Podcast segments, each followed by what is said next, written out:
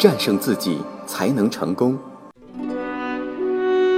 这里是上山微电台，励志明。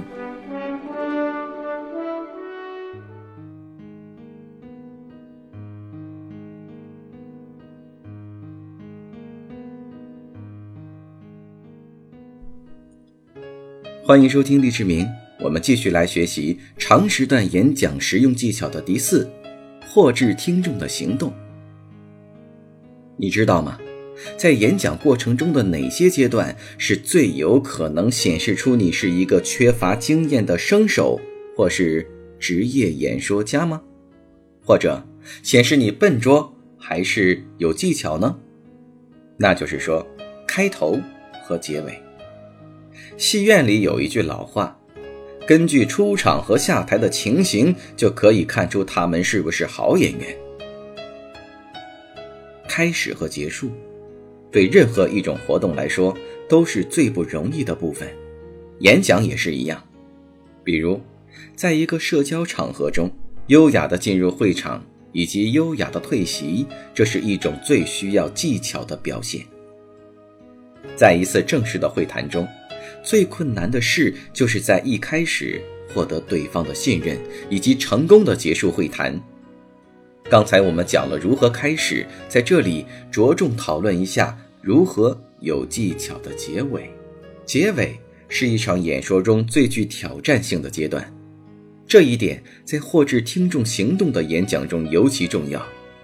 不过，初学演讲的人很少会注意到这件事的重要性，他们在结尾常犯一些令人失望的错误。首先，有些人是这样说的。对于这件事，我大概只能说这么多了，因此我想我该结束了。最后再说一句，谢谢各位。这样的结尾几乎是不可原谅的。要知道，既然你要讲的话都说完了，为什么不就此结束你的演说，留下袅袅余音，听众自会判断你已讲完一切？另有一些演讲者在说完了他的每一句话后。却不知道该如何结束，他只得在原地打转，把自己说过的话说了又说，结果给听众留下了一个不良的印象。因此，与其承受演说结尾的巨大压力，不如在事前心平气和地策划好此事。最好的做法是事先计划好两三种结束语，如果其中一种不合适，可以换另外一种。要达到熟练的结束演讲，生手们需要的是更好的准备工作，更多的练习。新手们最容易犯的错误是，演讲结束的太突然。正确的说，他们没有结尾，只是突然而急骤的停止，这会引起听众的不快，从而不能达到获致行动的目的。那么。一个生手如何才能找到演讲结尾的正确感觉呢？怎样结尾才会达到好的演讲效果呢？以下有一些有效的建议。第一，总结论点。一般的演讲者会不知不觉地把谈话范围扩大到激进广泛，以至于结束时他的主要论点究竟在何处，听众仍感到困惑。他们认为。这些论点在他脑子里清澈的如同水晶，因此，听众也应该同样清楚。其实并不是这样。要知道，演讲者对自己的观点早已经是深思熟虑，而对于听众们来说，他的观点则是全新的。他们仿佛一把丢到听众前的弹珠，有的可能落在听众身上，大部分则落在地上。听众们。有可能会记住一大堆事情，但没有哪一件是记得很清楚的。一次，芝加哥一家铁路公司的交通经理做了一次演讲。他说：“各位，简单的讲，根据我们自己操作这套信号系统的经验，以及我们在东西北部使用这套机器的经验来看，我们觉得它操作简便，效果精确。”再加上他在一年之内阻止撞车事故发生而省下来的金钱，使我以最急切的心情建议，在我们的南方公司立即采用这套机器。这是一个成功的演讲结尾，其成功之处在于他只用了几句话，就把他整个演说的重要论点全部包括了进去。类似这样的技巧，如果运用得当，将无往不利。它实质上。就是对前面所讲的所有内容进行一个总结，有效的起到画龙点睛的作用，让听众在结尾再次记住你要说的是什么。如果你觉得这个技巧有效，那么不妨来试一试吧。二，请求获致行动。在获致行动的演讲中，最后几句演说词就是演讲者对听众提出要求行动的时候了。因此，就要大胆地开口要求，你想他们去做的任何事，诸如参加捐助、选举、写信、打电话、购买、议制、参军等等。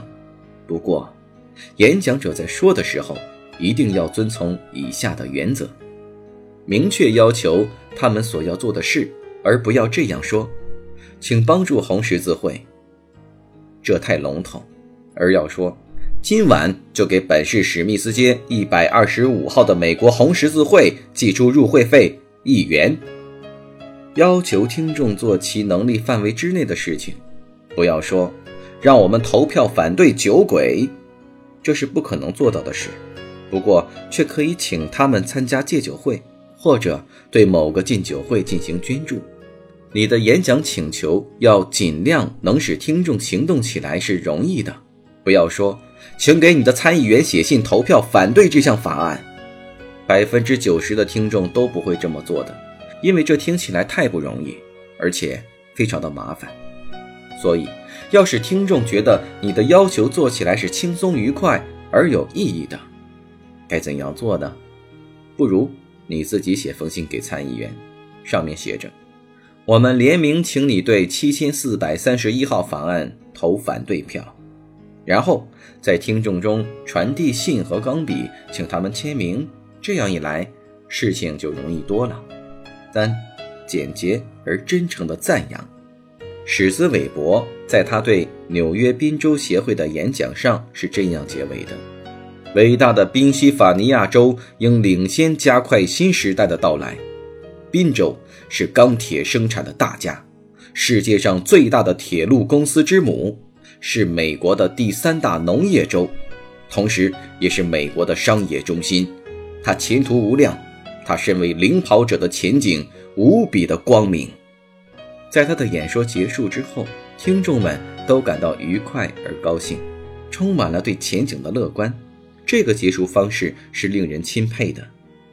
以赞扬来结束，不失为一种明智的方法。不过，为了收到充分的效果。演讲者必须有一个真诚的态度，不可以阿谀奉承，也不能夸张。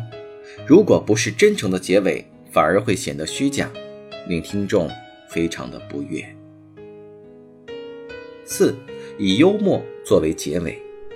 幽默的人在哪里都受到欢迎，因为他能给人们带来欢笑。乔治·可汗说：“当你说再见时，要令他们脸上带着笑容。”洛伊德·乔治曾在梅以美教会的聚会上向教徒们做了一场关于梅以美教会创始人韦斯里的墓园维护的演讲。这个严肃的题目大家都认为并不好笑，但乔治还是以幽默办到了这一点。在演讲结束时，他说：“很高兴看到大家已经开始修整墓园，这是个应该受到尊重的墓园。”他。尤其讨厌任何不洁净的事物，他曾说过：“不可让人看到一名衣衫不整的梅以美教徒。”所以，由于他，你们不可能看到这样的一名梅以美教徒。有一次，他经过德比夏郡某处，一位女士跑到门口对他说：“上帝祝福你，维斯里先生。”他回答道：“小姐，如果你的脸和围裙更干净一点。”你的祝福会更有价值，这就是韦斯理对洁净的感觉。因此，我们不要让他的墓园脏乱。如果他偶然路过，没有什么比脏乱更令人伤心的了。你们一定要照顾好这个墓园，因为其神圣，它也是你们的信仰寄托的所在。五，以名人诗句作为结尾。除了幽默，名人诗句也是所有结尾中最容易被听众所接受的。事实上，如果你能找到合适的诗句作为你演讲的结尾，那是再好不过的了。它将产生最适用于演讲的氛围，还可以表现出一种独特的风格和魅力。亚伯特先生是布鲁克林 L.A.D 汽车公司的副总裁。一次，他向公司员工演讲关于忠诚与合作这个话题，他引用了吉卜林的《第二丛林诗章》中的一首音韵悠扬的短诗，作为他演讲的结束语。他说：“这。”就是丛林法律，像蓝天一样古老而正确。遵守这法律的野狼将会繁衍生子，但破坏它的野狼必须死亡。就像藤蔓缠绕在树上，这项法律无处不在。因为团结的力量就是野狼，而野狼的力量就是团结。亚伯特先生的结束语有力量，并且有诗意。有美感，紧扣主题，是一个成功引用名人诗句结尾的例子。今天的节目就到这里，在下一期的节目当中，我们将一同了解培养合宜的演讲态度。也欢迎大家添加我们的微信公众平台“上山之声”，我是上山，下次见。登录微信搜索“上山之声”或 SS Radio，关注上山微电台，让我们一路同行。